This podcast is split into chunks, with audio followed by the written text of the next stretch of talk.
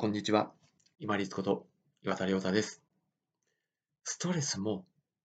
時には必要ですという話です。人間、面倒なこと、やりたくないこと、目の前に迫ってくると、うわぁもう嫌だなって嫌悪感がすごく強くなって自分に、自分でストレスをかけてしまいます。けれども、よくよく考えてみましょう。全く自分がすべきことで、やりたいことばっかりであっても、その中でまたやりたくないこと、やりたいこと、やりたくないことって必ず順番ができます。ということは、いつまでたっても自分がやりたくないこととか面倒なことっていうのはなくならないんです。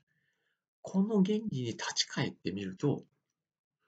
逆にそのやりたくないこと、面倒なこと、したくないことがあるからこそ、よし、今日一日頑張ったっていう充実感と満足感が積み重なって、そしてその嫌なことでも自分頑張れた、できたというその肯定感が自分の経験となり自信となるわけです。こういうふうに考えてくると、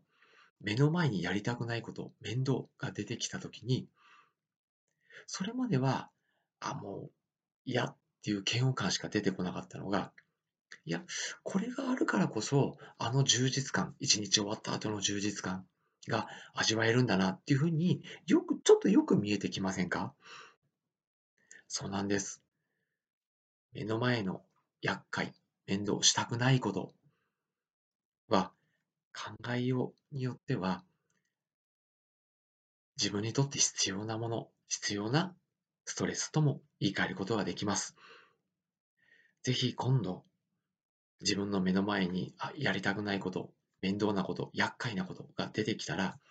よし、これを利用して、あの一日の充実感、満足感につなげるよっていうふうに、ちょっとだけ視点を変えてみてください。そうすると、今まで後ろ向きで、なんとかこうやって引っ張ってやってたことが、ちょっと自分が前傾するので、楽に前に進んでいくことができると思います。最初の滑り出しって、運動でもそうです。陸上、走るときでもそうです。すごくエネルギーがいりますよね。そこで自分自身にストレスをかけてしまっては、さらに後ろに引っ張る力が強くなるので、前に進む力、やろうとする意欲、そしてやろうとするスピードが落ちてしまいます。目の前に厄介なこと、面倒、やりたくないことが出てきても、よし、これがあるからこそあの充実感、満足感があるんだっていうふうに少し見方を切り替えて、そして早めに取り掛かってみてください。そして一日の終わり、必ず、よし、あれがや、終われたから、今日頑張ったぞと、しっかり充実感、満足感を感じて、そして自分にご褒美。ちっちゃいものでいいです。ご褒美を与えてください。そうすれば、自分自身、ああ、よくやってきたなっていう肯定感と自信がつながります。本日もご清聴いただきましてありがとうございました。皆様にとって一日良いとなりますように。これにて失礼いたします。